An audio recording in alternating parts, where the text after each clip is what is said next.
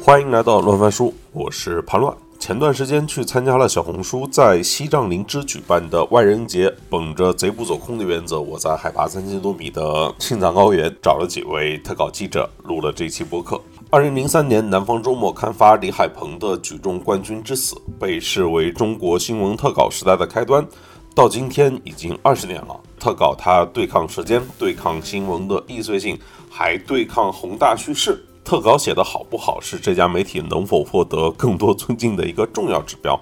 但到今天，好像很多事情又都发生了变化。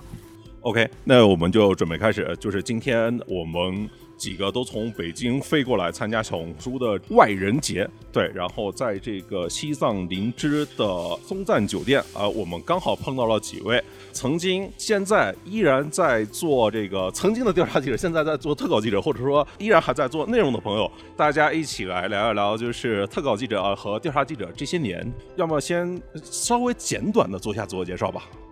嗯，大家好，我叫王鹏，是摩农农产的创始人，在之前呢也算是一名特稿记者和调查记者吧。刚才潘老师这个画风呢，就有点像在公园里遇到野牦牛那种感觉，是吧？哎，逮着几个野生的调查记者，是吧？对对对。所以呢，我们今晚上就聊聊这个话题吧，希望大家能有兴趣啊。啊，大家好，我叫张卓，最早在人物做特稿记者，我其实没有做过调查记者，然后后来去了三十六氪，然后后来去了大厂，可能只能代表在人物的那段经历。啊，师姐，哦，大家好，我叫魏师杰，然后我先后在呃人物 GQ 做过人物报道和特稿记者吧，虽然我不太喜欢用特稿这个词，后来我去了大厂字节跳动工作过一段时间，现在在极客公园负责内容。OK，我我想先从一个问题开始吧，就是特稿记者他是从什么时候开始的？我记得最初。就只有一些报告文学啊，就是巴拉巴拉，就是就是什什么时候，就是特稿记者作为一个就是专门的门类，在中国成为显学，它发展是一个什么样的过程？要么就是那个你年纪最大，跟大家科普一下。就潘老师，我听您的播客比较少，就你你的流程都是这么专业的吗？问题 就随便聊啊，随便聊啊，我这个不代表任何新闻史和不代表任，仅代表我个人观点。啊。我觉得是这样啊，就在中国呢，特稿现在有点被神化了，它其实只是一种写稿的方式而已。就在最很早之前呢，其实只有消息，甚至我们报纸呢也没有都市报，只有党媒，就各地的，比如说查查日报、这个长春日报、沈阳日报、哈尔滨日报，然后呢，只有报社的记者，报社记者他其实文体很简单，只有消息和通讯。对。然后呢，后来呢，出现了一种东西叫报告文学，呃，有可能会得罪人啊，就是它可能会有一些变体。比如说知音，对吧？他就把人的丰富的内心的细腻活动，以及他的幻想和想象，然后加上他对这个采访人物复杂的情感，都投入其中。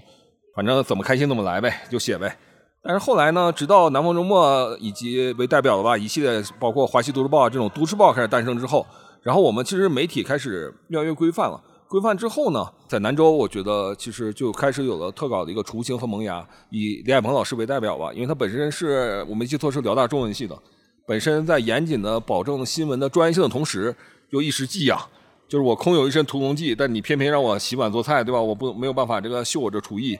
那终于他在保证事实的基础上写了那篇著名的叫《举重冠军之死》，对。所以他既我们可以理解为他只是一种写稿的技法。他把所有的事实，然后以文学的方式来表达出来，这是当下的特稿。然后呢，后来就会有很多误区，比如说第一种误区是特稿越写越长，我恨不得写五万字，谁敢说我不是特稿，我拿刀砍他，对吧？这搞笑，你知道吗？第二种就是细节越来越多，所以呢，就是细节派吧，或者是篇幅派，这其实都不对。最关键是你这个东西有没有更深度的一个价值，然后而而且你有没有一个合理的技法把它表达出来，而最核心的，它一定要是真实的。因为真实是所有的基石，我觉得是这样。我说的有点多啊，让两个妹子多说啊。对，那那你们就譬如说那个张卓，你你补充一下，就是怎么着，就是从最初是南方周末，就包括李海鹏这些人，其实最初都是从兰州开始的。呃，不是，我可以补充一下吗？你刚才那个问题，因为其实我大学是学新闻的，然后我毕业的论文是就是特稿相关的，所以刚好梳理过就是中国特稿发展的这个历史，就 问两位老师这个班门弄斧了。就其实刚才提到就是李海鹏老师的《举重冠军之死》是一篇标志性的作品，但是还有就是呃几个非常重要的呃机构和人物。首先一个是中青报的这个冰点特稿，冰点特稿其实也是最早。甚至比《举重冠军之死》更早，开启了中国特稿。李大同他们是不是？是的，李大同时代。然后那时候有非常我我印象特别深，就我上学的时候非常喜欢一篇报道，是他们最早的一篇特稿，是写一个就是北京城里面的倒马桶的一个工人，呃，马桶工人掏粪工，就是倒粪工。对，就写他的变迁，通过就是这样一个小人物的命运去构成整个时代。对，所以就是在呃九十年代一直到两千年初，就是冰点特稿其实是业界非常呃有代表性和高度的。那我就继续这个问题来问啊，就是为什么从南方周末、冰点周刊，然后后来到人物，再后来到 GQ，是是这样的一个，我自己的感受上，就我相信就是普通人感受到的，也是这样的一个原原创主力他迁移的这样的一个趋势。就是为什么到了人物，为什么到了 GQ？我我觉得。其实就是当时的，比如说，我就特别想问师姐一个问题，就是你大学的时候为什么会以特稿作为你的论文的一个 topic？就那个时候，特稿在整个新闻行业还是，我觉得还是一个明珠一样的存在，然后绝对不会像像今天那个像那个张雪峰。说到新闻这个东西什么，那个时候新闻行业还是一个很好的行业。比如说，我记得那个时候，南方周末一个记者跟我说，他是特稿部的，我具体谁我就不说了。他一个月的工资就可以在北京买差不多五平米的房，也就是他一年基本上能在北京就买下房。所以当时特稿记者无论是收入还是报社的经营情况都非常好。然后在这种经营情况下，当时我记得二零零八年的时候，呃，有大批的杂志诞生。呃，一财周刊，然后看天下，然后博雅旗下的人物，然后这个时候就从报纸溢出了很多的呃生产力和优秀的编辑记者去那个杂志去做特稿这个题材，然后那个时候市场也好，然后供应的这个量也足够，然后就比如大学生啊，包括年轻人呀，包括知识分子也非常喜欢看特稿，所以我觉得那个时候是一个特稿的高潮，它是一个市场决定的。我觉得最早在报纸，是因为我们可以观察一下，比如说像《南方周末》，呃，其实那个时候的报业是房地产。的钱养起来的，他们营收非常好，所以他可以去支持这些非常优质的内容，而且那是一个其实图文为主的时代，就你那个时候去做优质内容，它的 ROI 非常高，就你你的一篇好稿件能够在社会上获得的反响，能够推动的进步，能够获得的这种舆论的支持，品牌的曝光，其实是非常理想的一种状态。杂志是卖钱的呀，那时候很挣钱。然后对，到后来的杂志，但那是因为当年的就是传播媒介不够发达，以及就是能够发生的。人也不够多呀，嗯，是没有是的，没错的，所以就我们今天也会看到，其实现在其实优秀的报道，我觉得还是有的，对。然后那那那就我刚才问题还没回呢，就是到人物这一趴还能理解，就是涌出了一堆杂志，但为什么后来是时尚杂志把特稿这案旗给接过去了？其实 GQ 有几个选题特别值得说，比如蔡崇达的风格，嗯，当年的风格。对，我就要说到我，呃，后面我会说到我为什么会大学毕业就想进 GQ。就呃，我自己觉得，其实是据我所知，其实时尚杂志在那几年就是移动互联网的浪潮当中，其实在中国就是营收非常非常的好，所以他们本身就是每年会有大量的品牌预算，然后它只不过是养了一个内容部门作为一个品牌的功能，对。我我是这么理解，但我不知道对不对。同意同意，就是我觉得你们两个都太严肃了，就我老想说一些不太正经的，对吧？靠你靠你，活跃气氛了啊！不是活跃气氛啊，我觉得这个东西呢，其实我说的他们未必认同，因为大家年龄不一样，就是从业时间和所经历的那个环境是不一样的。就我觉得新闻啊，尤其是特稿这一块呢，它其实跟德云社很像。哎。最早期的时候，它都是嗯，有一点像这个社团，甚至是这个叫班主制。然后比如说这个，我们其实还那个时候还有一点讲师承，但讲师承呢，这个东西并不是说把它就是变成说呃封建主义啊，就是像曹云金和郭德纲那样闹得不可开交。是因为我们那个时候呢，首先特稿它有一点像，它是一个复杂的技术，它需要有老师来教你手艺活。对，手艺活。但凡手艺活，总会出现师承这种东西，因为要有引路人。第二呢，他要足够有闲和足够有钱。就是你可以理解为说，一个报社能养特稿部了，就证明它确实的经济效益还可以。就是他要舍得让一个记者出去，把他扔到荒山野岭里，然后扔个一个月两个月，然后甚至他有可能稿子没写出来，你还不能把他开了，你还得像大爷一样供着他，还得求他说要不回来看看吧。没有没有，肯定如果他老是这样的话，肯定会被优化掉。那是你们经历的时代，在我们那个时候，其实每个特稿记者是仅次于社长的存在，是超越总编辑的存在，就是他其实有很强的一个特权。那我想问你一个问题啊，就是你说是师徒制，但我这几年就是其实是刚才我们还聊到，就不管是王天挺写那个北京零点后，像是金叔他那个写庞麦郎，对对，你可以问他们谁没老师啊？不是，就是这些人好像都是就是在实习生的情况下就已经写出了就是很受欢迎的那种有特稿的作品。我觉得那个其实是因为有一个非常好的一个环境的一个积淀，就是你现在把一个年轻的小朋友把他扔到人物，可能他培养一段时间内也能写出来还不错的，在编辑的加持之下吧，也可以。就是我觉得它是一个生态的问题。在早期的时候，比如说报纸的生态，就是大家拼命在养头部的几个记者，还得怕人家跳槽，跳到三联去当个主笔，对不对？被南方周末挖走了，都市报很惨的。然后呢，到后期的时候，刚才回答为什么有 GQ，因为 GQ 有钱、g q 可以不计效益。其实包括 GQ 特小部，你说能带来的 LY 是不是？其实不高。是对吧？我要是就是时尚集团老大，我肯定要把这东西砍掉。但是呢，不，那是我的门面工程，甚至是我的一点价值观工程。所以呢，刚才说呢，一方面呢，它一定是要求有一个雄厚的财力和一个很宽松的环境，以及耐心和信心，才能培育出来一个东西。然后同时还有师承，同时还有一个氛围，同时大家有共同的价值观，就认为做这事儿值。其实呢，早期的调查记者和特稿记者很像，我们那个时候的口号叫“新闻是一种理想”，就是你可以认为是一群理想主义者。你现在跟小朋友谈理想主义者，他会觉得你是在 PUA 我吗？嗯，嗯，所以呢，时代不一样了。所以好的特稿记者觉得他们很多时候是带着一个这是我的乐趣、爱好，甚甚至是我信仰来的。但是呢，和我们那时候是理想是两个概念。这只是我和那个不愿出名字的老师，我们那个年代人共同的一个想法。到后面呢，可能慢慢的就是呃，像魏老师啊，包括张卓啊，他们会觉得说那是皇冠上的明珠，说能去南州工作，能去 GQ 工作，能写特稿，就我做新闻就做到头了，那是荣誉。但早期的时候，我们不认为那是荣誉，那是一种理想，大概是这样。但理想肯定会消亡，就是你不能拿这东西绑架我说，哎，荣誉跟理想有什么区别呢？其实我们这一代，我我仅代表我自己哦，嗯我自己其实并没有特别把这个东西用理想的那个词去去包裹起来，但我会认为这是一个非常职业的事情，而且它有作品感，所以可能这个对年轻人的吸引力是很强的。讨论这个很简单啊，就是动力是什么？刚才你说说写一篇特稿能在北京买五平米的房子，很快就不可能了，你相信我，对吧？对就是其实，在同等的时候，诱惑很多。我们以那个南方周末某一个记者为例吧，嗯，他在现在在阿里当高管，他的工资是多少？你可以问问他写某一篇得了骑士奖的报道时候，他的收入是多少？我跟他关系还不错哈，哦，也可以调侃一下啊。也可以问一下杨吉兵吧。都一样，就是就是你说诱惑很多，如果想挣钱，那就别干特稿这一行。那你最后到底是什么支撑你呢？就是热爱和热情。那再往上，那就是理想。没有支撑的话是做不下去的。就是最后大家会觉得说，每个人会找准自己的价值观。我人生到了一个阶段了，我干别的也不行，干这个呢，我起码我能在这个领域中找着我自己的，对，找着自己的毛。其实做特稿记者，我说一句特别政治不正确的话，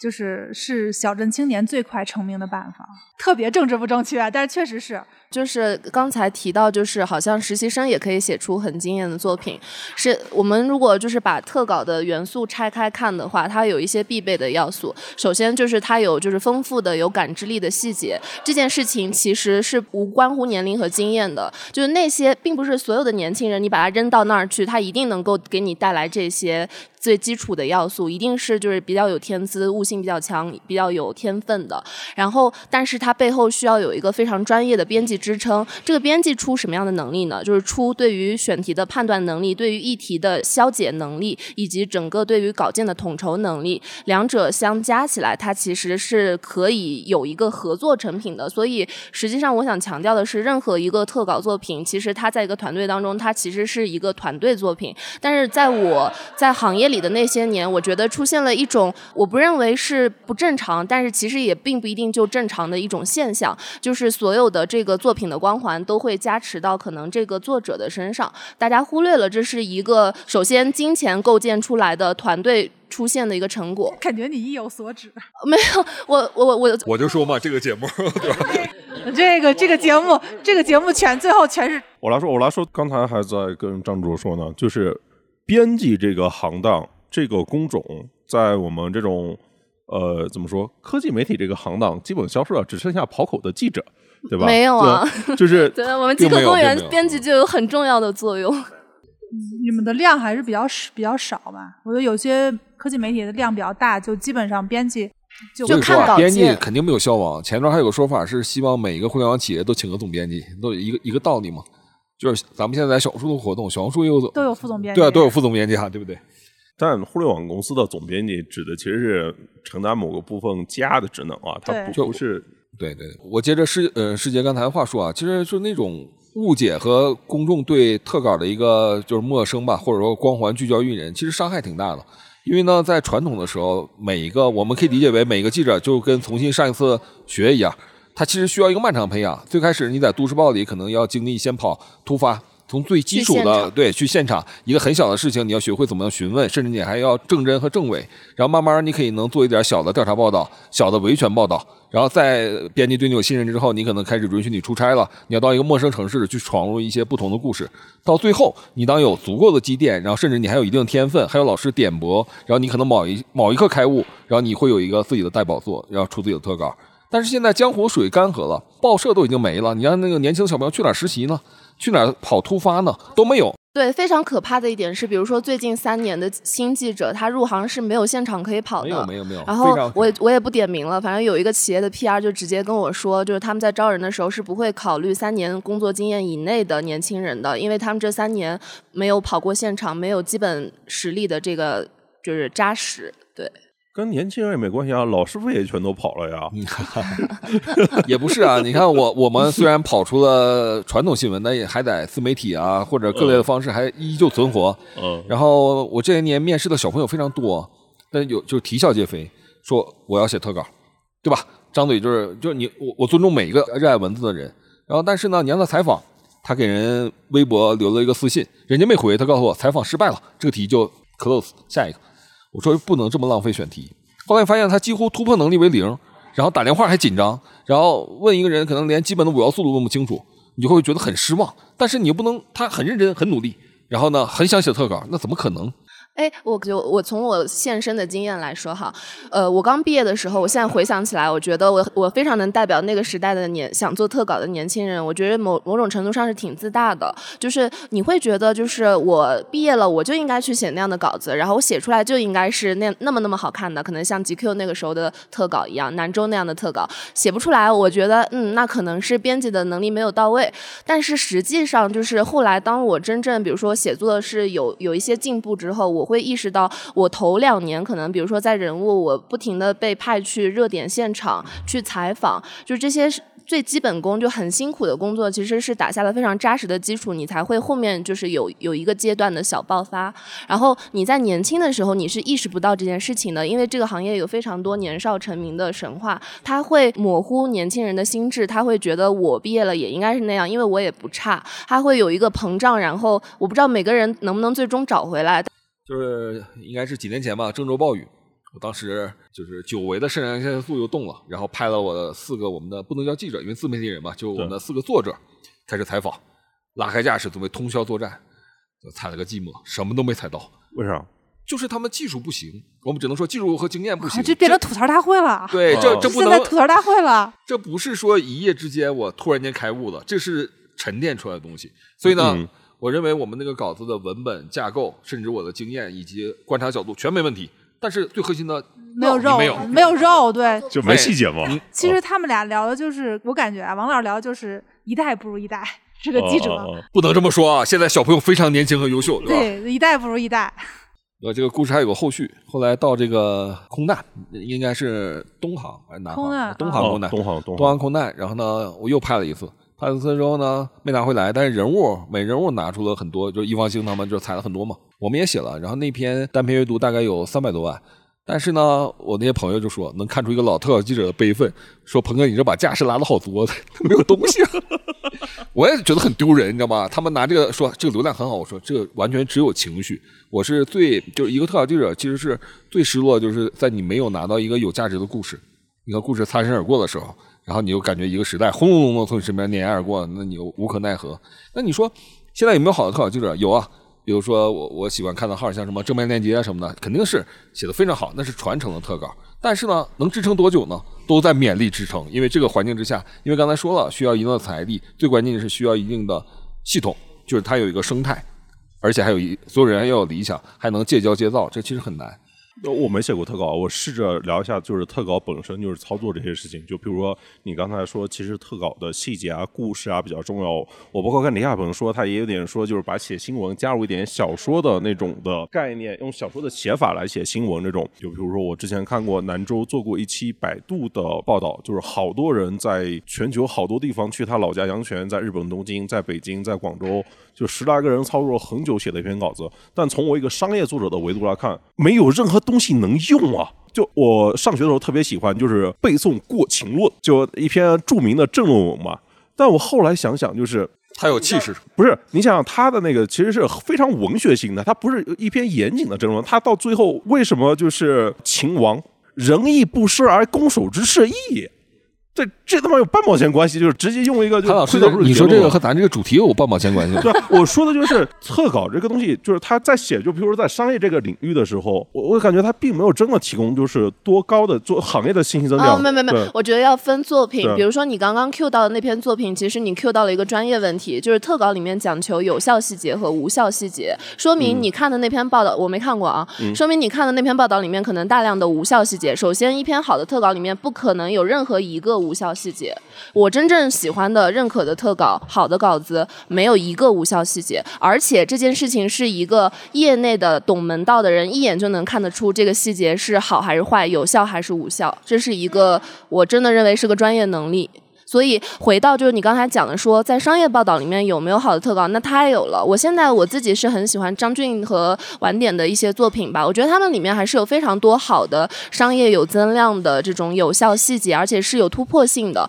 就一个好的特稿，我会定义有几个必要的元素。首先就是它的议题是确实是重要的，然后其次的话就是它真的有就是信息增量，就是突破性的信息增量是靠可能你采访和记者的努力或者是案头工作获得的。然后是一个有条不紊的这个故事的推进，一个就是荔枝成型的架构，再有就是动人的细节，然后能够传递给你一些情绪或者是思考，要都满足这些元素，它才能够够得上是一个好的特稿。那么在商业领域里面，比如说我自己很喜欢的就是三十六氪早期刚刚创立的时候，杨轩老师写过一系列的这种创投故事，我觉得这些本身就是一个挺好的商业特稿的例子。晚点能够化为特稿吗？就是它是提供非常多信息增量啊我。叫潘老师，我得打断一下，就我们得回到定义上来。就我还是坚持我的定义，特稿只是一种写作的方式，对所以它跟领域没关系。哦，对，我觉得我就是觉得，就是你如果按照这样说的话，我在我自己，我我譬如说我一八年、一九年我写商业分析的时候，我也秉持这些原则啊，就是我也就是秉持不写非话，就是尽可能提供更多的信息增量。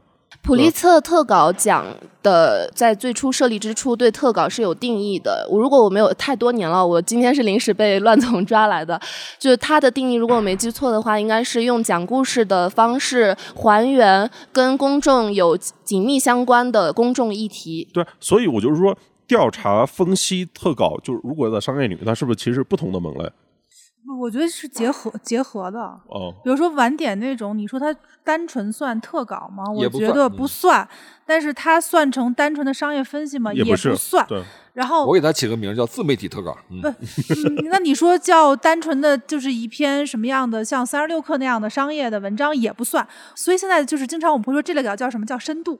哦，对对对对，我我看到了，就是你们几个人那个背后跨湖都是深度媒体，深度，深度。然后我们想，对哎，不知道怎么分类的话，但大家觉得用户读完觉得感受很深，这文章大家觉得很长很好，就叫深度。你很难划分，你说它特稿划分不了。啊，我理解了。我所以，我开始开场，我其实有说一句话，我不喜欢“特稿”这个词。呃，其实我觉得特稿本身它应该是一个具有调查性的深度报道对道。我，我觉得首先就是刚才你说有一个定义，我觉得是现在这五年，我觉得大家都基本上不再聊了，就是特稿它一定是跟公众议题强相关，关的而且是重要的公众议题。但是这个东西没法说深了。对对 对然后我感觉就是，比如说，就从举重冠军之死，就是包括从系统里面，感觉都是想从一个小的切面去写一个尽可能大的社会议题这种。就李海鹏，因为我我李海鹏原来是我的主编嘛，嗯他的操作逻辑就是他是会有他自己对这个时代的几个主议题，然后他会通过新闻或者通过一些他自己的分析来，寻找答案。然后他去把这些东西拿过来，他其实那些主义题他自己想得很清楚，哪些是这个时代的主义，比如贫富差距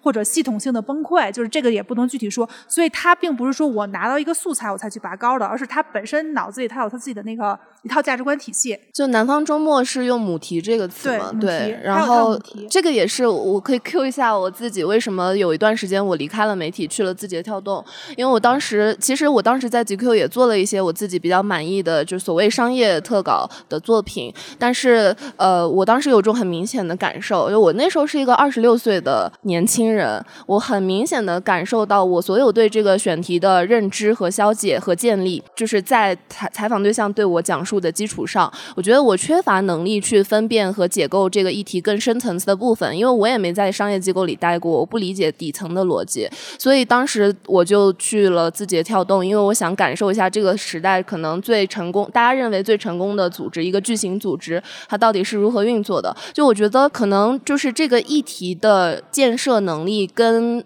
我我以前很不服气，比如说我第一任老板张涵老师，他当时会说啊、这个题不能给年轻记者写，要给年纪比较大的记者写。我当时就觉得很不服气，为什么我们也不差呀？但现在我真的意识到，就是随着你的知识面的建立、系统的知识结构的系统的架构，然后社会的阅历、接触面，就这些真的会影响到这个稿件最核心的内核。就这个内核有多深、有多沉，决定了你这个稿子的高度。当然，你具体能不能抵达那个高度，取决于你的实操有没有达到，就能不能达到。我也插个闲笔啊，你也不用抱怨。当年张涵跟你我一样抱怨，说凭什么不让我？就因为我年轻嘛，对我现在已经反省我自己了。愤愤不平跟我说了哈。但但就其其实是像你刚才说的这点，就是如果在行业里面，我我我觉得如果是在商业分析啊、报道这领域，它其实还是很吃积累的。但但我我我跳过来，你说字节，你说字节，我其实想到一个东西，叫金字节奖。这个东西它跟特稿其实应该来算还是有一些渊源或者关联在里面的，因为那几年就是评奖的几乎全都是特稿，或者说全都是深度吧。他自己他就是想评深度吧，我记得那个奖项就是评深度的。这这是不是一龙发起来的奖？呃，我记得好像是吴达，啊，吴达。姚明阳、吴达、一龙，就是他们那个就是运营团队吧？对，今日头条的其实运营团队。他还是想对抗一种趋势，他不想让大家变得读的东西都是碎片化的，都是都是那个，还是希望逆潮流吧。但失败了，其实也是对他来说也是个品牌的，也是个品牌的建设嘛，因为希望头条有一些心智上的这种深度的认知啊。那个那个时候，其实说到这个金子杰，其实那时候所有的科技媒体都想拿那个奖啊，奖金很丰厚啊，一篇我记得一等奖十万吧，嗯，对，然后真是切切实实三十六氪会把它发到记者手里，不是 不是拿到机构，真是发。所以那时候记者写稿写特稿动力还挺强的，因为传统杂志包括报纸的那个渠道已经消亡了，然后你写东西它也没有任何声音。然后也没有影响任何影响力，然后都是都是短视频什么的。但是对当时来说的话，其实我觉得头条那个奖啊，金字节奖还是续了点儿科技媒体的这个命，但是很快不知道为啥也不行了。呃，我知道为啥。首先没有十万，就是但是确实不菲，因为我当时一十万我 绝对不没有信你，没有十万，我我我我拿我拿了五万，对我拿了五万奖是吗？对不是就是我们是年度的的年度的都拿五对对吧万这个，嗯就是因为我印象特别深，那个应该是我当记者以来拿的最高的厚的一笔奖金，当当然也很开心，很很很有激励性的。我知道那个奖为什么办不下去，因为因为有事不让评奖啊，就是你们都是谁跟谁啊？这个不让评新闻奖项，对。啊，我以为是 ROI 算不过来呢。不是不是，没有。其实你算一下，如果就是说，呃，一一个人奖金五万，然后可能一年有一个这样的统计的一笔支出，这个对于字节这样的一家公司来说完全不是一个大支出。所以它其实只是因为自己那个时候围绕那个金子杰奖，他还会做讲座，我不知道你有有有有他会请有有有这个请这些有名的记者或者行业里的老师去给那时候是有点传帮带的感觉的。对，他会讲，我还去给他们讲过课，讲当时人物特稿怎么写，然后他还会请老编辑。总感觉靠那五万块钱催生不出优秀的特稿记者 对。但是续命了，续命了我我感觉那个时候续大家了一年多的就命呢。你想想，每个月要评一次，就是然后都把那些就是就其实我们有时候并不知道那个，我也不知道怎么说啊，就反正是我我感觉就是每个月都告诉大家，就是过去这一个月这个行当里面出来哪些好的作品，对对然后我们就是也同时告诉一个作者，告诉这个机构，我们看见了。并且愿意给他一些物质上的激励，同时呢，他也通过他的头条 APP 愿意推给更多人哎，看，我跟你说，去扩大很多影响力。很多公司的公关老板就看那个名单开始挖人了。对对对对对这个当时真的是，我我写完那篇稿子之后没多久就被挖到自己了。对，就是当时我记得我 哦，还可以这样，是是获奖一个记者很快被一个 VC 机构挖走了，做总裁、秘书啊什么，就全是这种事儿。呃，有印象，三十六氪有好几个。对啊，对啊，都是拿了字节那个奖之后就连拿三次之后就消失了，转行了。哎，那你说这个为什么三十六氪一开始呃那么雄心壮志，要投入原创报道，然后又建深度部，就是这个 RY 真真算得过来吗？就是在今天，其实记者算不过，算不过来。呃，我觉得三十六氪，如果你光说这个机构的话，那它早期太算得过来了。因为据我现在的，哎，我怕说错，但是我我觉得哈，就是至今三十六氪的影响力以及就是它相当一部分变现能力，就是建立在在最早的那个时代，它用内容建立起来的影响力。对，因为当时我们我们刚去的时候，三十六氪还是一个偏资讯的一个？哎，这我太懂了。我当时当年干虎嗅的啊，三十六氪这个有啥内容能力啊？这个对，然后所以呃，就是大纲过去之后，就把一财人物的记者全部挖过去之后，他其实是想做商业化嘛，因为当时三十六氪还完全没有商业化。那你商业化的第一步就是要证明你的内容是。有影响力的、有价值的，那再往下推导，就是你必须得有特稿部，你必须得有深度部，你必须得有好记者过来。所以那个是当时确实发力了两年去做这个事儿，后面果真，呃，就说白了吧，就是你的公众号的价格也卖上去了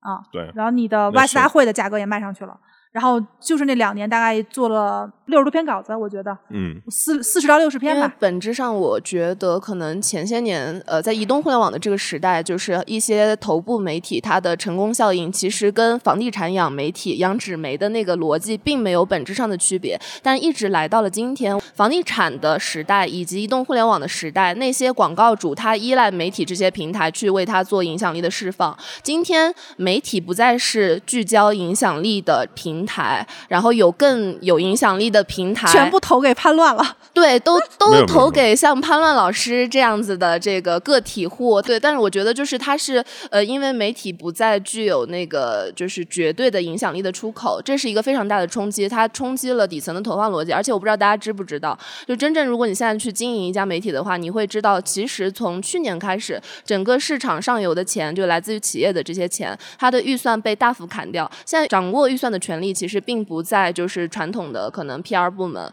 而是在市场部，而是在业务的 BP 的手上，然后业务来定义该怎么花钱，这钱花的值不值。所以整体就是整个投放的逻辑都变了，再加上创作者经济这几年发展的非常好，所以大量的这种优质的创作者，他本身也会挑战媒体的这种权威性。嗯，哎，你们，我问，想问极客公园现在你们深度是怎么规划的？嗯，然后再可以问一下王鹏老师，你们嗯我们已经既不特稿也不深度了，对就我只可以分别说一下吗？因为我就好奇，对我，因为我是二一年加入极乐公园的，就是刚好就我的工作重心的转变，其实就体现了这一层思考和无奈吧。就我刚进公园的头一年，其实是主要的工作，我会拉着记者一起来产出一些所谓商业特稿。其实我们是希望就是用更多的这个采访量和信息的增量，然后更好的一个呈现来还原一些商业议题。然后当然就是极乐公园有它的立场，我们是更渴望理解创新的，对，所以那个时候做了很多，比如说上海疫情保供互联网是怎么去支持的，就是到底在那里发生了一些什么。再比如说这个 SaaS 行业，就是为什么微软这样的软件就一直就是盛行敲诈，会敲诈企业，就是一些可能也有热点的话题，也有相对冷门的选题的挖掘，就叫 Geek Insight 特稿系列，就是确实有一段时间维持更新了。后面呢，到第二年是我主动把我的编辑重心转到了底稿对话 CEO 系列，为什么呢？因为当时其实大家做过的都你是觉得特稿产出太低了是吗？对，就是大家都做过的都知道，就是一篇好的报道，你可能至少至少要花两个月的一两个月的时间，甚至三四个月的时间去打磨。嗯，你看这个就是我们一直没有讨论的问题。其实特稿它是一个奢侈品，它是一个奢侈品，它的产出的人效比特别低。比如说人物，它其实说白了，我们当时做人物的时候，一本刊一个月大稿的只有八篇，就是封面加上六到七篇的小稿子。封面是一篇嘛，六到七篇小稿子，但是我们要当时要养差不多十二个记者，十二个记者的话，也就是一个记者，呃呃，我们当时是三个月两篇的一个量，但这个现在来说，我不知道集合公园你们对，就首先是我觉得不是我我得说一下，首先不是成本问题的考量，因为真的就我觉得我公司还挺好的，就是没有任何成本的压力。我觉得真正的压力是在于，就是真正这种深度稿件在微信后来机制改变之后，就是这种影响力的示威，是让我不是觉得这件事情没有意义，而是我觉得做这件事情不够聪明。哦，不因为我我的身份变了，我不只是一个记者了，我还得要考虑我们整个品牌的影响力，可能你你怎么样去释放。如果你靠两个月一篇，甚至三个月一篇的稿件的话，你其实在整个行业的这个存在感和频率是不够的，所以你要你需要更高频的东西。那我就想到了一个方式，就是去对话 CEO 创始人，因为这也更符合极客公园在这个生态的立场，就是陪伴创新者成长，并且我们用我们的角度去解构创新、理解创新。对，所以就然后这个的效率就起来了，可能它可以有一个月一篇，对。然后再再到后来，就我们也向这个潘乱老师学习，就我们现在每每周也会做做做商业对谈的直播，对，就可能再把这个频次再提起来。我非常他等于还是把要把频次给对，就我很无奈，因为我会觉得说，如果我作为一个作者的话，我肯定还是愿意去写就是真正值得的报道，因为那个东西是可以留留很久的。就哎，又聊回钱了。这个我我自己想过这个问题，所以我才做出这种选择。就是在微信这个机制里面，在公众号这机制里边，其实是你涨粉的关键就是高频更新，对对，就没别的。对所以就是当我洞悉了这个底层逻辑之后，我不得不去做这样的转变，因为这个转变才是对机构来说对的。哎，王鹏老师，你们现在还有深度或者特稿这个产品吗？觉得是这样的啊，就是稍微聊得远一点儿。其实我觉得，其实特稿记者呢和足球运动员挺像的，就每个人都有自己的黄金时代，也有自己运动技能的巅峰期。当你呢，但最后呢，会有一种，就我什么荣誉都拿过了啊，就是说我用芳芳的话说，就美好的仗我都已经打过了，那你的肾上腺素会不足。那你最后就会有一点心灰意冷，就有点像这个这个岂有豪情胜旧时。尤其当你年龄到一定程度，就是你不愿意在走遍千山万水啊，或者今天塞北江南这么来回。我们当时当特考记者的时候，有时候会有一个错觉，我相信那个人一定也有，就是呢，你早上起来的时候会想我在哪儿，会人生三连，因为天天出差，有时候就总把异乡当他就就当故乡了。但你到了一定年龄的时候，也跑不动了，肾上腺素也走不动了，你就开始要想转型。当你想转型的时候，你干了一辈子手艺，那这个手艺怎么办呢？后来等我创业的时候，我就觉得说，其实内容就是一个产品，你要回归到它是一个互联网产品。那么你要产品的话，你必须得考虑到商业模式，不考虑商业模式你就耍流氓啊，对不对？又说到钱了，对，就不可能，它底层逻辑变了。就是我现在再拿特稿和我不干特稿，最后呢，他对我的商业模式有伤害的，我连团队都无法养，我拿什么来坚持呢？哎，但你说特稿的商业模式这一块，就是其实曾经像李亚鹏他们做过探索嘛，就是那个太平洋大逃杀，然后还卖了卖了卖了版版权然后他们你知道卖给谁了吗 卖乐视韩国了嘛 乐视做发乐视真的是喜欢特稿吗？我因为我很了解这内幕，他是为了炒作。呃，为了炒作，但但也是因为这篇稿子，然后他们去了韩寒那边做停动影业，但好像结果也不是如他们所想的。我是说，就是如果从特稿本身来说，它的价值，它还有更多可以被拓展的吗？可以。其实，在美国好莱坞，好莱坞是是这套已经打通了，但是我们现在正在做这个尝试，因为我们公司加了影视创作这个板块，然后呢，接触了很多制片人，就是牛鬼蛇神，但是他们都有一个统一的见解，说他们现在都愿意找记者出身的，尤其是特稿记者出身的，说因为你们看尽了事项，而且呢，就是有逻辑，懂叙事，但你们缺点就是你们根本不懂得什么叫做磕 CP 呀、就是那些，就是就是商业化的新元素，说他说的互相来磨合，但是磨合磨合你就发现不是。那你看默默还做过影业嘛？当时把一堆特稿记者过去当编剧，你们肯定我知道，对，但我想说，就这个可能没有在国内的这个，可能没有大家想的那么成功。但咱们有很成功的那个那个叫什么叫《白日追凶》，就是咱们圈里人做的吧，对吧？马里银山他们，嗯、啊，对，呃呃，我我我先收一收，我觉得首先要纠偏一下，就其实今天的很多看到的很多还能呃算得上是特稿的东西，其实并没有大家想象当中就是投入周期那么长。因为比如说就我们这边极乐公园的操作，包括我观察晚点呃这个深刻杨轩老师那边的很多操作，其实今天很多流量好的，大家也觉得就是提供信息增量的东西，都是基于一个热点之后团队的快速反应，编辑的主刀，然后迅速的在一周之内把这个选题完结掉发出去，它反而效果比你可能在那儿磨了几个月的要好，因为就是和算法有关系，这第一点。第二点就是呃，关于影视什么版权改编这这些之类的，我说一个我知道的情况，现在爱奇艺这样的头部公司，就是各大这种影视的头部公司，它用大模型去做这个剧本的筛选、故事原型的筛选，各方面是真的。就是他，因为好莱坞就是那个编剧罢工潮嘛，中国就是没有工会这个东西，有工会的话一定也会有也罢工，就是主要的核心完完完完，这核期这些 核心诉求就是排除 Chat GPT 嘛，对编，剧就我想说的是，绝对不可能说就是呃，我们说作品这个改编版权，然后变现，或者是怎我我个人不太相哎，信。但是我觉得好莱坞它的虚构和非虚构的这个电影是百分之五十百分之五十，哎，嗯，嗯，我觉得是应该用我们特稿的技法去讲虚构的故事去变现，而不是你们已有的非虚构的作品去变现。我觉得这个路好莱坞。现在大量的剧本都是非虚构的，他们现在主要因为虚构的东西太太难产了。其实你看典型的像 WeWork 嘛，就是那个苹果它投拍的对啊那个剧吧，就是其实就基于播客改编来的。对播客，然后还有基于商业调查报道，对对基于书，坏血啊，对对啊，就是他们大量的是因为他们需要大量的电影，他们发现虚构，比如 IP，比如漫威这种，你很难一年有好多，那你你非虚构里面有很多值得挖的题材。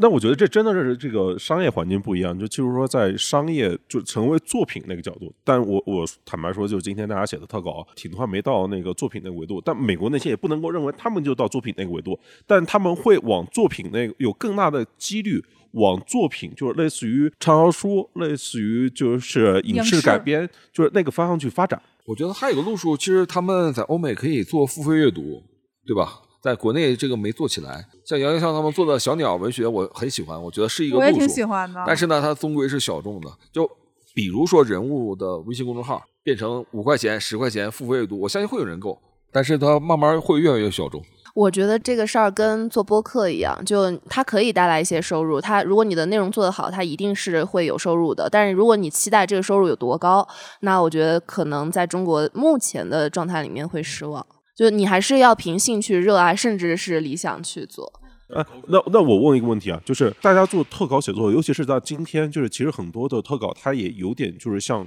呃，因为科技和商业这一块起得非常快嘛，有很多人在写这种跟商业、跟科技相关的报道。那么在这个时候，需要他变成这个领域的专家吗？就当特稿记者，他去写一个行业命题的时候，一个非社会议题的时候，他要到一个什么样的知识储备，他才可以去动笔呢？我觉得是这样啊，就是记者呢，以前过去有个说法叫杂家，杂家不是洒家啊，他也不是说是太监的意思，其实是指说他兼容并蓄吧，或者说阅读东西很杂。我们每次其实都逼迫自己的。我记得奥运会的时候，我北京奥运会的时候采访一个气象专家，他他非常怪，脾气很怪的一个类类似于院士吧这么一个人。我复习了好几天的这些气候的知识，就是为了来跟他聊天的时候能有拉近距离。那同理啊，就是我觉得这是基本功。你现在问我气象，我肯定不会了，但当时我肯定很懂。然后比如说我有一段时间写一个一篇郭德纲特稿，我真的是把他的所有的生平，甚至包括相声的历史我都要看，包括现在谢梦瑶写赵本山写姜昆，我相信都对一个他也许不是那么爱的行业付出了太多的一个投入和努力，就是和研究吧。嗯，那我觉得你说到什么程度，我觉得这个东西没有止境。我们有时候会作为编辑会管着记者，差不多就得了，因为你要放他去，他可能他越走越远，最后他稿子都不写，他投身到那个行业中去，也存在这个可能性。我看谢梦瑶说他那个速记五十多万字，很正常，对，这很正常。一个特稿的速记真的很正常但。我有时候会觉得，这是不是也是另外一个问题所在？就是我有个朋友叫张玉群，也是南方系的，他们寿爷呃寿爷嘛，对吧？哦寿爷，我最喜欢的报道其实是疫苗之王，嗯，因为作为我们记者来说，不是在于你写过什么、得过什么奖或者什么，而是要推动一个社会事件的一个对对呃进程一个对一个进程。比如说孙志刚事件，他让我对南都肃然起敬，就没有人能超过。无论说我们现在回头看，它可能报道会存在很多瑕疵，文本也不好，但是呢，我那就是一个丰碑。那作为作为自媒体来说，我觉得兽爷的疫苗之王就是对我们来说能惊动总理来下一个批示，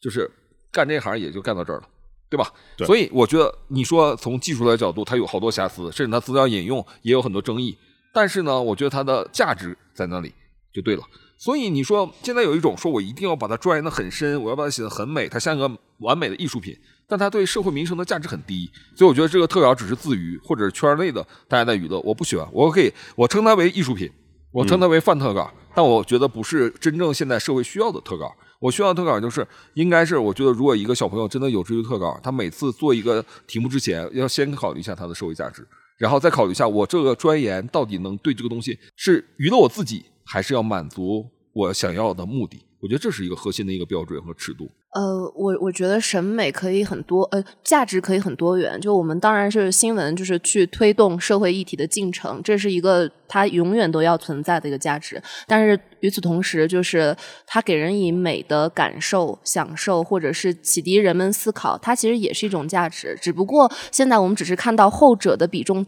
比较多，前者几乎已经销声匿迹，所以我们会怀念。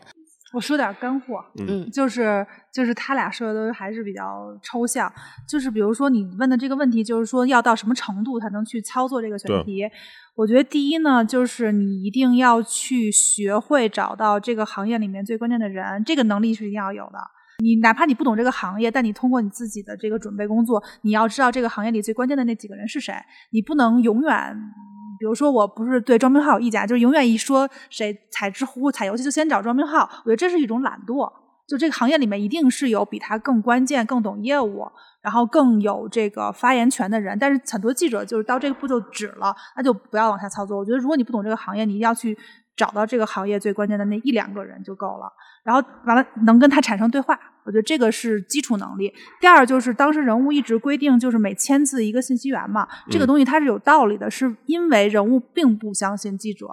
在这个行业是专家，所以他用的方式就是，那我用量的这个采访去堆砌成你在这个，比如说我要写个一万字的稿子，那我至少有十个人，除了主人公之外，我要有十个人去采。那他会，我们会有一个模板，就是什么样的人值得你采啊？第一是，第一是就是需要就是呃你的采他的父母，然后人物会给你列的非常明确，就除非你找不到他的父母，就剩下是你的那个能力问题嘛。采他的父母，采他的同事。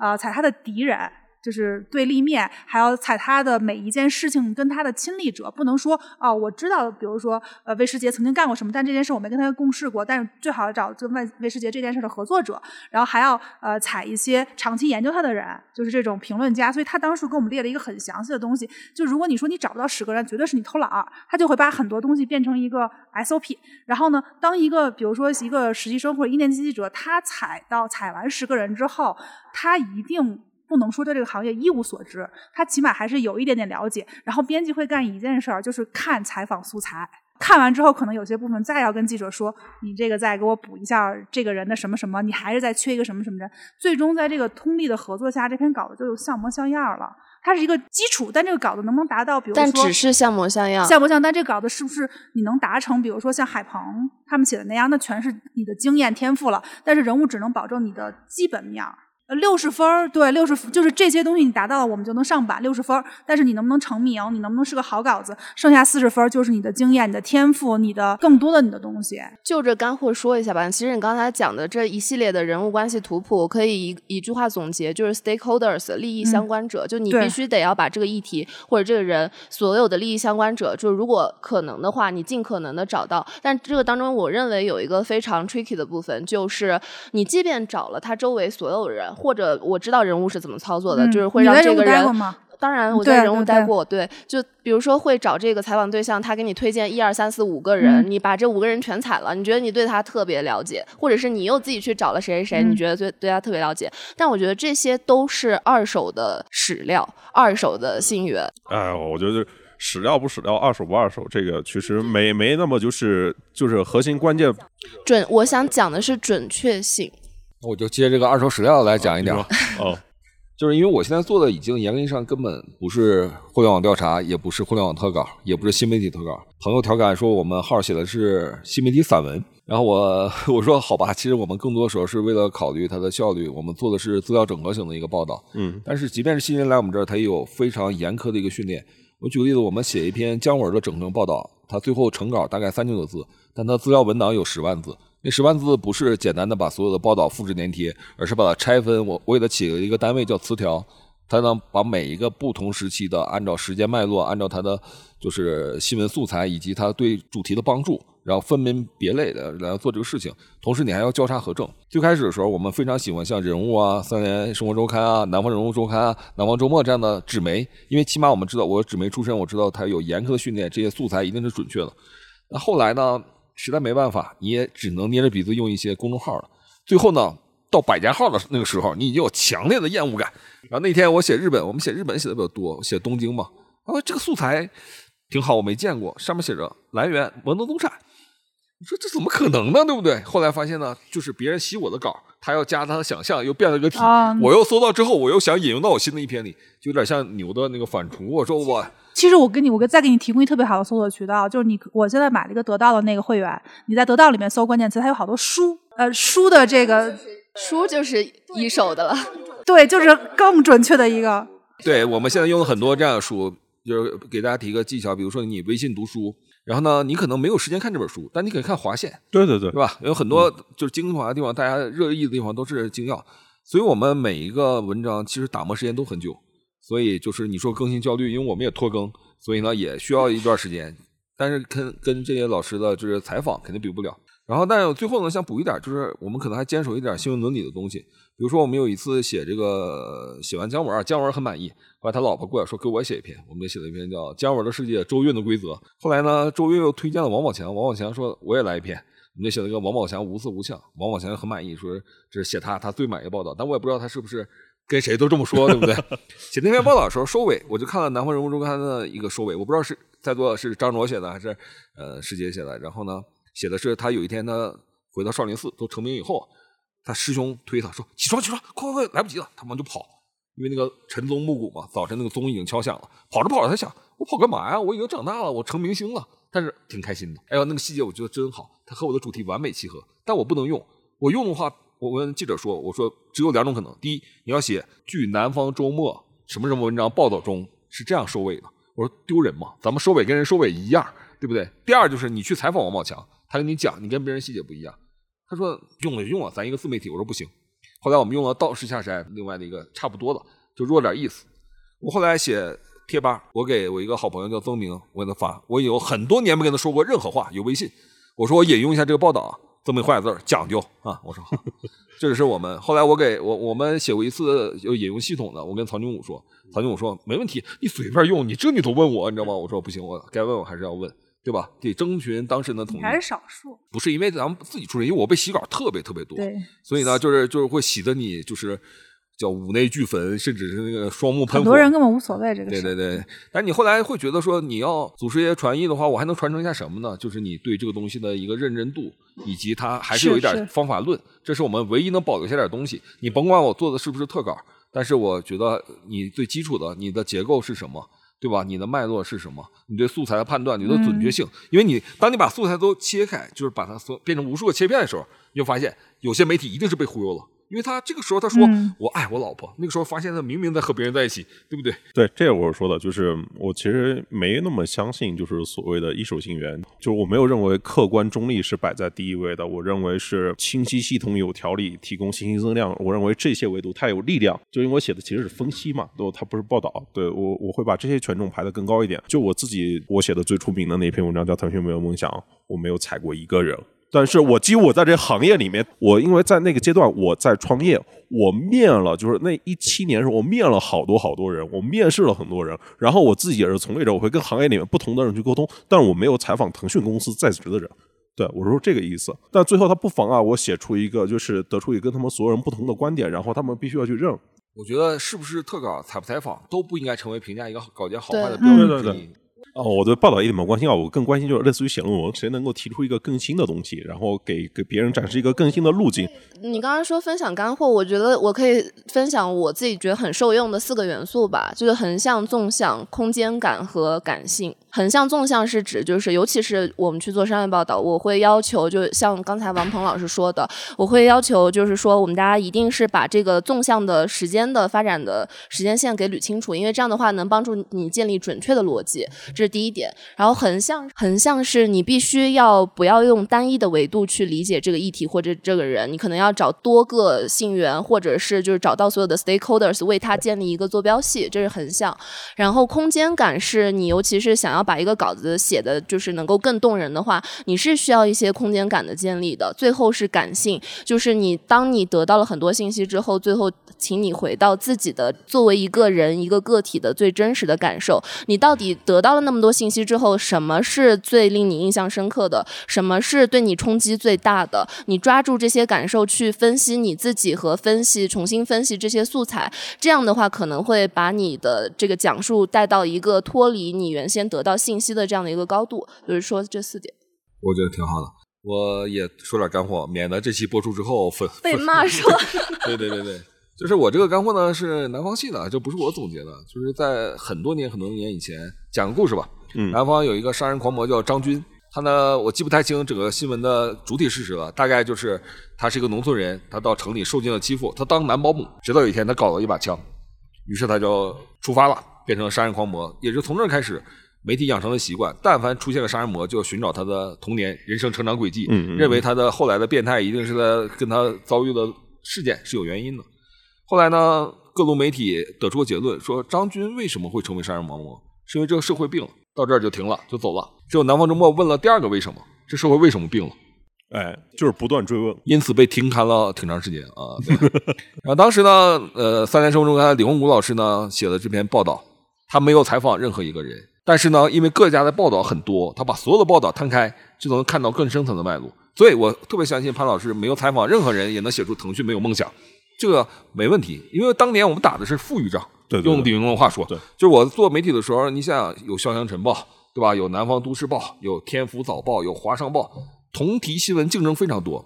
一个新闻有很多种角度，但是呢，最后我整合，我就可以把大家精华集于我一身。不是有《看天下》这种杂志吗？对对对对，对吗？我也在看天下工作过。看天下就是对啊，就是这种整合所有的好的精华，然后成一篇。虎嗅的操作就是 follow 看天下，但等到了自媒体时代呢，你看现在这个样子，你就发现大家摘来摘去，就是大家都等着那几篇出来，然后互相洗一洗。尤其我感触最深，是从二零一四年左右之后就没有好素材了，就是你的素材都不扎实。东北话叫水烫尿裤，你知道吧？就是之前都很很舒服，对我给你举一个附和你一个最典型的例子，就是在快手是二零年还是二一年上市，就是反正就是在一九年、二零年、二一年的时候，你去看那些券商写的那些关于短视频的、关于快手和字节的报道，其中我就是绝大部分都是在洗我的稿子。是吧？嗯，能理解。那你看那个，你前两天我不是分享一本书，写字节跳动那个一个英国人写的，不是也是洗你的洗你的很多稿吗？是是是是，对啊，然后你一看里面很多都是你的那个文章嘛。洗稿者最缺的是什么？其实是他自己的独立思考。就我欢迎洗稿，你可以在我的稿件洗出你自己的观点，我更开心。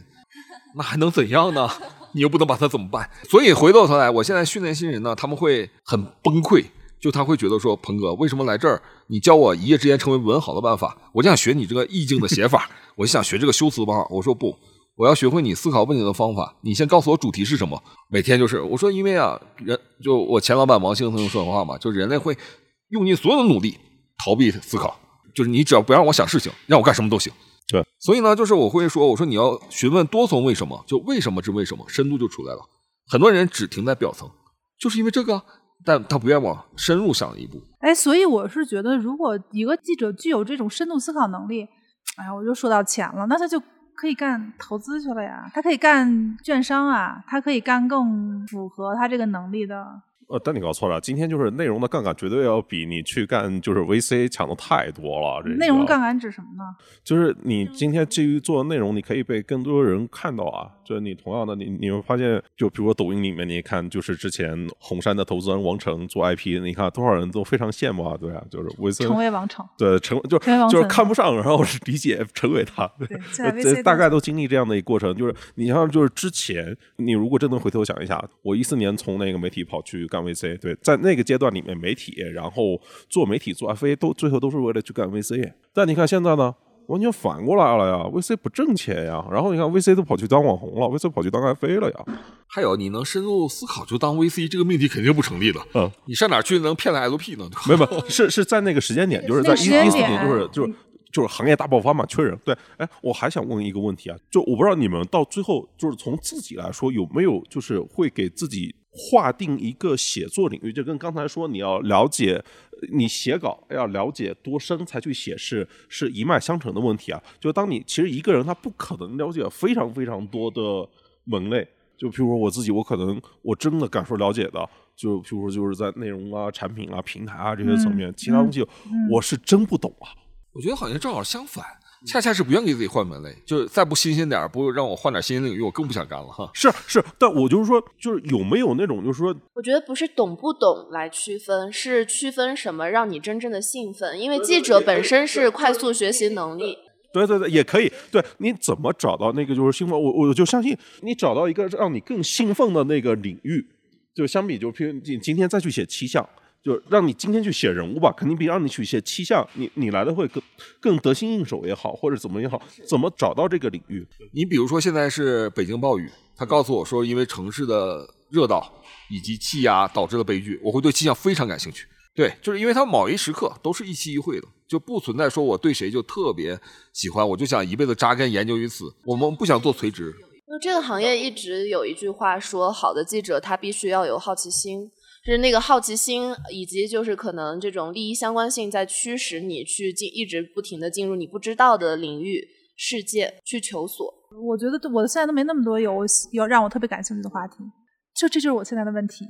首先哈，我必须说，在我还做记者的那几年，其实也不是行业特别好的那几年，但我印象特别深。我当时去采张扣扣杀人案调查，我不知道你们还记不记得，除夕夜陕西一个人把母母仇嘛，对报母仇，把另外一家人全杀光了。当时在哪个媒体啊？我当时在人物。就是去 GQ 之前，对，但是马上就删掉了，马上就被和谐了。我印象特别深的是，那个稿子出了之后，很多可能业界我认识的、不认识的前辈，他们第一都在转那个稿子，第二他们转那个稿子的转发语非常高频的提到说，他们现在已经都在公关啊，或者是在别的行业了。然后他们看到那个选题，看到那篇报道，他转发语就是：“这一刻我真的好想回来做记者。”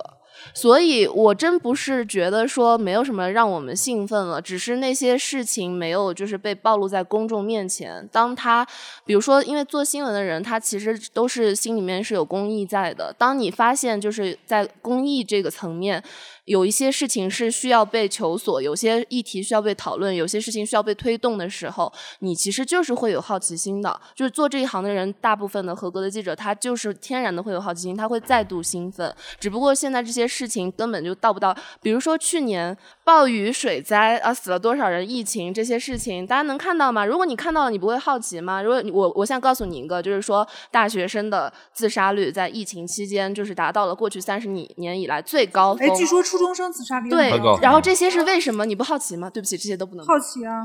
海淀已经有一个四年级的学生跳楼了。对啊，就是小学生、大学、初中生的自杀率非常高的。所以，第一不是我们的好奇心变弱了，第二也不是拥有好奇心的人变少了。有我我我能这回答你这个问题了。嗯，我们也许啊，仅代表我个人，但我猜你们也许会赞同我。我们有一个非常感兴趣的领域，就是对人性的幽暗复杂最哎，感兴趣。是是是是，这个我越到最后，对人性迷宫你是最感兴趣的。对，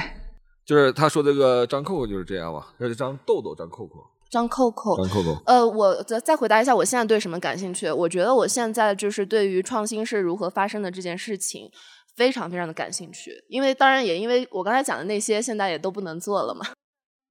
你知道有点像什么吗？我这个比喻可能也欠揍啊，就是在左轮手枪已经普及的时代，我们在研究说当年那个神鞭，看我们那个辫子，看这个辫梢，哎，他家那辫梢有讲究，有传承，大清都没了。哎，就那么多，就是你们的同行都去投身别的行业，会不会也心生寂寞呢？就像刚才提到的，就是那些名那些著名的报道，这个我也在别的行业，对哦，我我跑的还比他们也挺快的。哎，我觉得会为还在场的人鼓掌，这是就是最大的感受。呃，今天还在做特稿，就是意义是什么？就是因为它不那么速朽吗？我最后一个问题啊，我觉得首先是这样，我前两天面试个小朋友，他说他是新闻爱好者。嗯，我说你下了哪个新闻客户端？他说什么叫新闻客户端？我说那你在哪看新闻？他说在抖音上。后来补充句，我看微博热搜。我说好好好。我说特稿看吗？啊，特稿不看。我说新闻爱好者是吧？啊，嗯。那怎么说呢？就是我觉得我特别喜欢魏老师刚才说的。我现在已经不在一线，但我为所有还在前方坚守的兄弟们鼓掌。但是呢，这种掌声有点悲凉。因为呢，我们正经历一个时代一个巨大的一个变革，这个变革不仅仅是政治层面和科技层面，对对对，更多是一个人类的，我觉得是生理层面的，就是新一代的小朋友就是不爱看长文，是这个东西不以你文字的魅力为转移，不以说你们看吧是好东西啊，不以这个为转移，他们就是活在短视频上，你有什么办法呢？就是你无法改变这个潮流。呃，但是我们会消亡吗？我不认为，也不会。书籍这么多年还在传承，就我们会变成一个爱好，而且呢，会变成一项艺术。这是我最希望它能变成这样。我不知道这样是不是这样说。就特稿不易碎这句话，其实是最早是南湘红说的，他讲的是会有对抗时间的力量。当年还说我们是圣徒呢。我确实因为我我自己个人没有特别多想创作的题材了，所以我我还是会觉得这个东西我就不想碰了。啊，这个东西就没法说，就是有些我感兴趣的可能写不了，有些我觉得，比如现在我看很多自媒体，他说深度，我觉得那个东西就根本不是深度。然后我觉得我再写一个我的，我我自己有一个公众号，我再写一遍，我觉得对我来说，这个这个就是兴奋值特别低，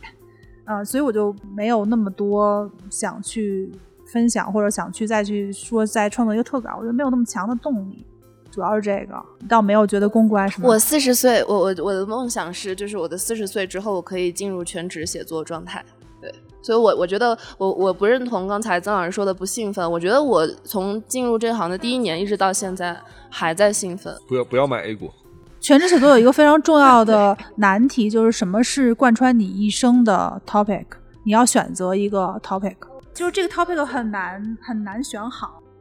最后，我想问潘老师个问题：你听我们聊了一晚上，你对特雅的认识有变化吗？说实话，没有。失败呀！结束。OK，今天就先聊到这边，大家可以订阅、点赞、评论、分享。如果还有什么想听我说的，欢迎在评论区互动留言。我们下期见。